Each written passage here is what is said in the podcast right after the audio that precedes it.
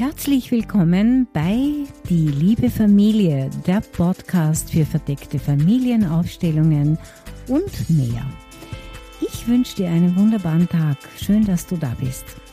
Mein Name ist Dr. Karina Kleitner und ich arbeite seit über 20 Jahren in meiner eigenen Praxis für systemische Familienaufstellungen und Persönlichkeitsentwicklung.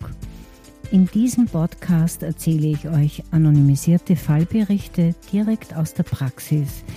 Und in der ersten Folge erfährst du mehr über mich und über die verdeckte Methode der Aufstellungsarbeit. Heute möchte ich mich mit einer interessanten Frage von Andrea befassen. Sie fragt mich, warum sie noch immer voll Hass auf ihren Ex-Mann ist. Sie sagt, ich bin schon seit drei Jahren geschieden und ich denke noch immer voll Wut an meinen Ex. Ich komme da einfach nicht raus aus meinen Gedanken und kreise sehr oft um die schlimmen Verletzungen, die ich erlebt habe.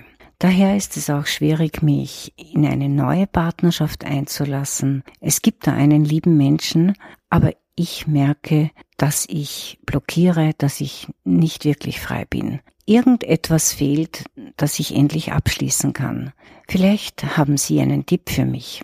Ja, liebe Andrea, eine Trennung kann sehr oft wirklich traumatisch sein, vor allem wenn man verlassen oder sehr enttäuscht wurde. Dann ganz besonders. Aber auch der, der gehen wollte, kommt oft nicht so gut vorwärts. Wenn die Vergangenheit nicht gut abgeschlossen wird, und das erfordert das Miteinander reden und die Vergangenheit gemeinsam bewältigen, auch nach Trennungen, ist dies sehr oft noch nötig. Aber manchmal ist es doch so, dass sich der, der sich trennen wollte, einfach aus dem Staub macht und den Schmerz des anderen gar nicht wahrnehmen möchte. Natürlich ist eine Trennung immer eine gemeinsame Angelegenheit und auch die Gründe der Trennung. Auch wenn man diese manchmal nicht sieht, dabei sind gerade das Erkennen und das Annehmen des eigenen Anteils, der zur Trennung geführt hat, so wichtig, um loslassen zu können.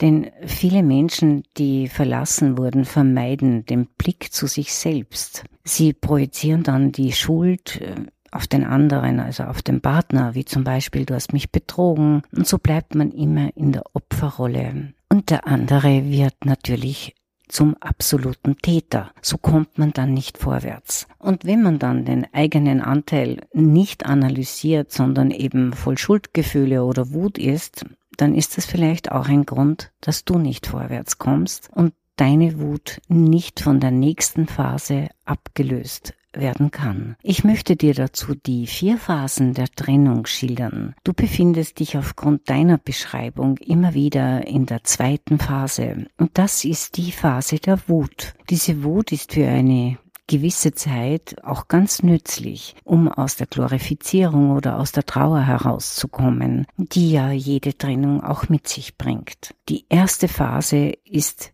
die Schockphase, in der man nicht glauben kann, dass es passiert ist. Da denkt man über Fehler nach und wünscht sich besonders, wenn man verlassen wird oder wenn ein Partner mehr die Trennung forciert hat, was man für Fehler gemacht hat und man sucht oft nach Möglichkeiten, um noch einmal einen Neubeginn zu starten. Und manchmal begleitet einen dabei ständig die Warum-Frage. Warum, warum und auch die Suche nach Schuld oder Schuldigen. Wie zum Beispiel, ich hätte liebevoller sein sollen, er hat mich im Stich gelassen, wir hätten noch eine Chance gehabt und so weiter.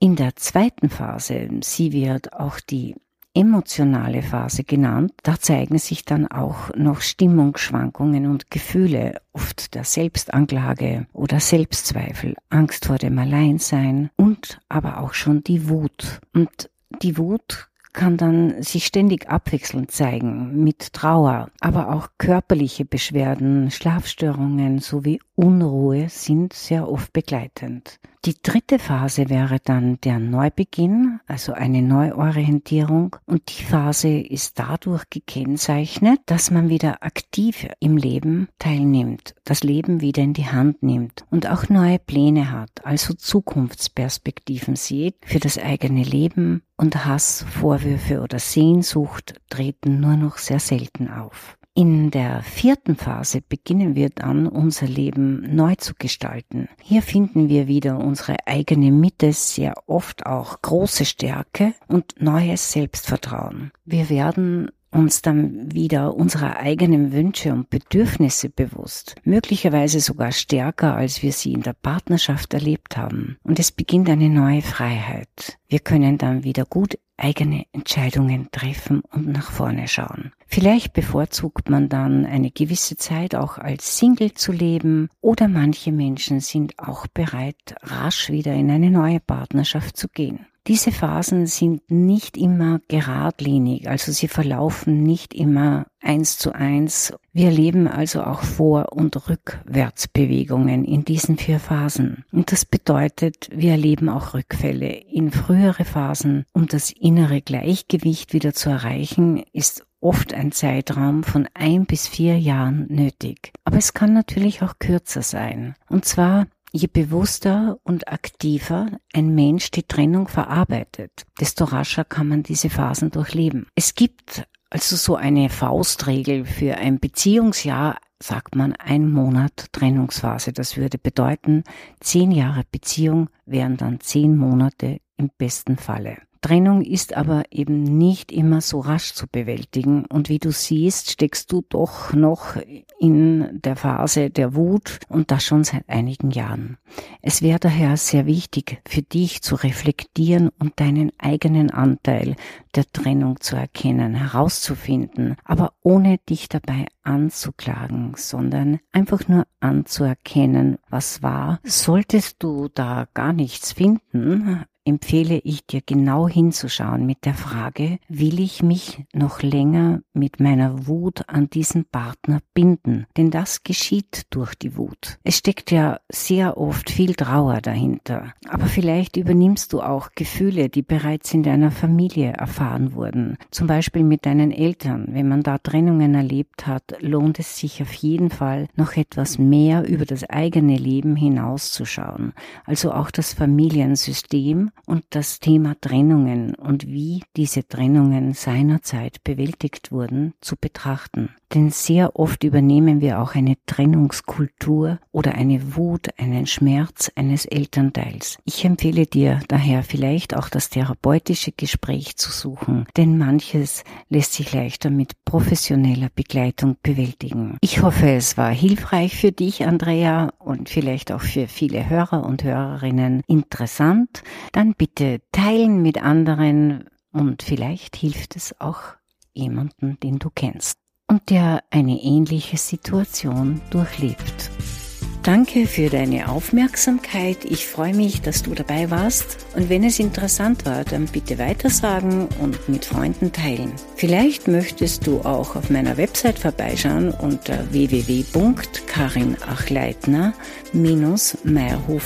www.karinachleitner-meierhofer.at. Da findest du nämlich viele Informationen zu den Seminaren und Terminen. Ich freue mich auch, wenn du mir schreibst. Vielleicht hast du ein eigenes Thema oder eine Idee dann schreib mir einfach eine E-Mail, die liebe Familie at deinthema.at. Ich freue mich über deine Zuschriften und ich wünsche dir eine schöne Zeit.